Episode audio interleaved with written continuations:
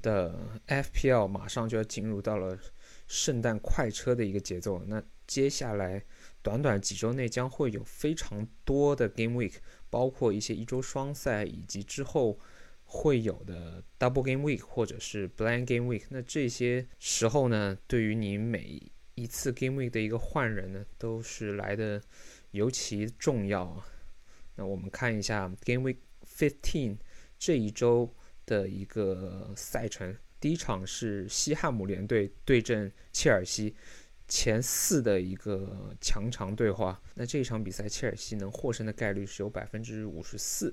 但是千万不要小看西汉姆联队的进攻，因为他们在定位球方面也是有非常强大的得分能力。那接下来就要考验切尔西这边。后防的一个强韧度了，但是切尔西后防线大家都知道，他们著名的开倒车的几位大将都是受伤的。首先，詹姆斯他不知道会不会首发；其次呢，切尔维尔确定了是要养伤。那第二场是纽卡对伯恩利，纽卡这边呢，他终于有一个获胜概率是高于对手的比赛了。那他这场是被西方博彩。是打出了平均百分之四十一点五的概率可以获胜。接下来的南安普顿对布莱顿呢，则是稍微胜利天平倾向于南安普顿这边。南安普顿是有百分之三十九的机会获胜，而布莱顿呢是有百分之三十二点五。但布莱顿跟南安普顿这两支球队。很多玩家都会持有他们的后防及前锋作为一个较为廉价的替补。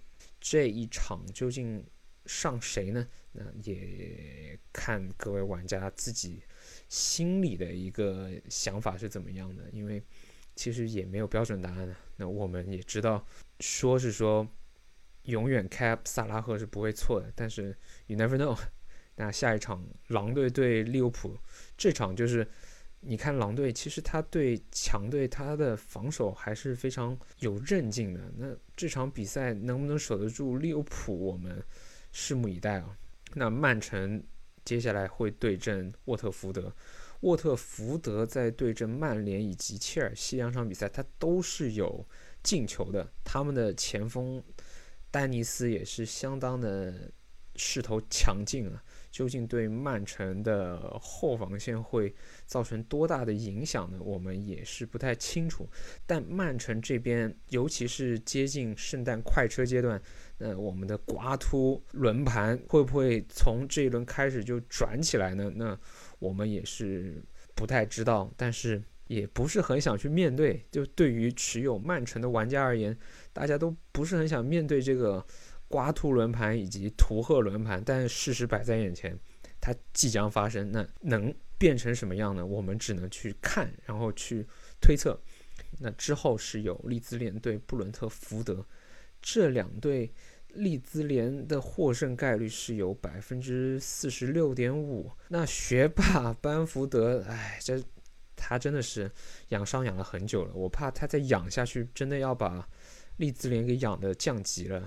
之后有曼联对水晶宫，曼联新帅朗尼克上任的第一场啊，那他终于拿到了劳工证。这场比赛将会在现场执教，对上维埃拉执教的水晶宫队。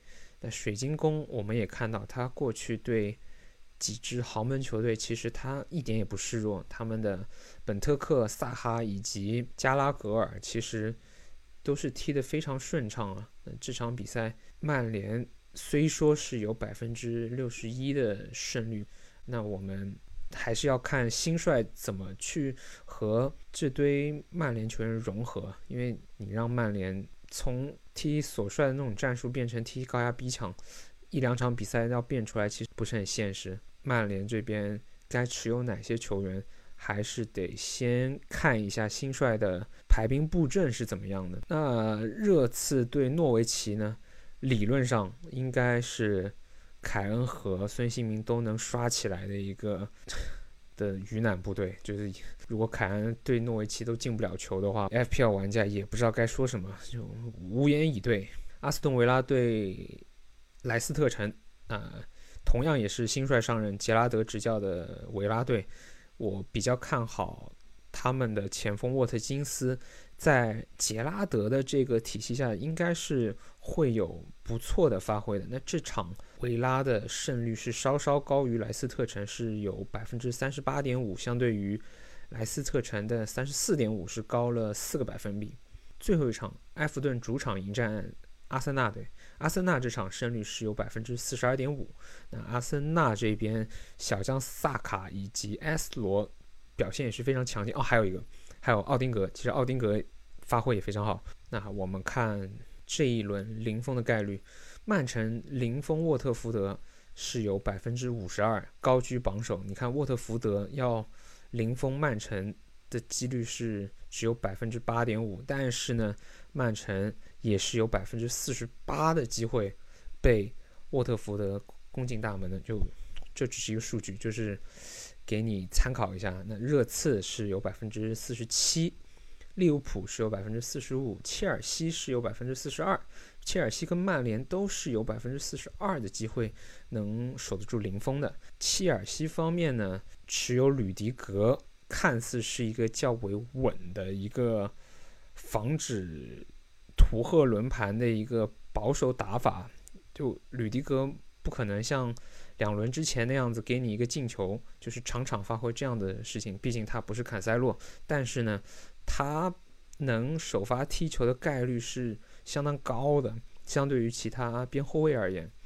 曼联这边你也不会去持有马大头吧？那特莱斯倒是。和万比萨卡你是可以搏一搏，但是我觉得在这个阶段是没有必要的。尽管他曼联之后的赛程是非常的绿色的，那之后下面能获得零封的概率，其实这些球队都都没有很高。你看阿森纳百分之三十四，呃，对埃弗顿能守得住这场比赛呢？也是有难度。那进球概率啊，那自然而然，因为诺维奇作为降级区的鱼腩部队嘛，大家也是看好凯恩有百分之五十的机会能进球，凯恩还是有百分之五十的机会是不能进球的，那就只能搏一搏了。萨拉赫依旧是有百分之四十六的机会能进球。我们看到 C 罗啊，C 罗标了黄色，因为 C 罗。在做庆祝动作秀的时候，他好像是膝盖受伤了，那他有可能会缺席这场比赛。那同样是来自热刺的孙兴民，也是有高达百分之四十点五的机会能进球的。那持有孙兴民在接下来的几轮比赛也是一个较好的选项。那我们看后面福登啊、若塔，若塔还是蛮不错，若塔是铁主力。福登不一定要看刮秃的一个 PUA 的程度到了哪里。那未来几轮的赛程，简单看一下第十六轮到第十九轮的一个情况，你会看到接下来的比赛，曼联是开启了绿色通道。这两到三场比赛会是教练朗尼克的一个。调整期，那究竟他的阵容和排兵布阵是一个怎么样的情况呢？我们还是不是很清楚的。但相信 C 罗会比其他球员更加像桑乔、拉什福德这些球员都是会有一个机会，但他会出现在哪个位置呢？我们。我建议大家还是观察完水晶宫这场比赛之后，再去做出一个 transfer。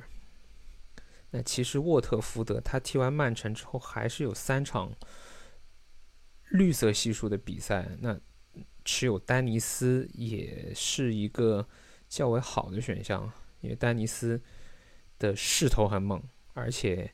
在 FPL 这个游戏里面，我个人觉得势头跟状态是完全大于赛程的。那持有丹尼斯也是较为利好。你看布莱顿接下来虽说没有很绿哦，但是也是还行的比赛啊。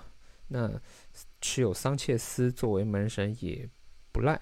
哦，还有莱斯特城，你看莱斯特城对纽卡、热刺以及埃弗顿，热刺和埃弗顿他们的防守其实这个赛季大家有目共睹，也没有很好。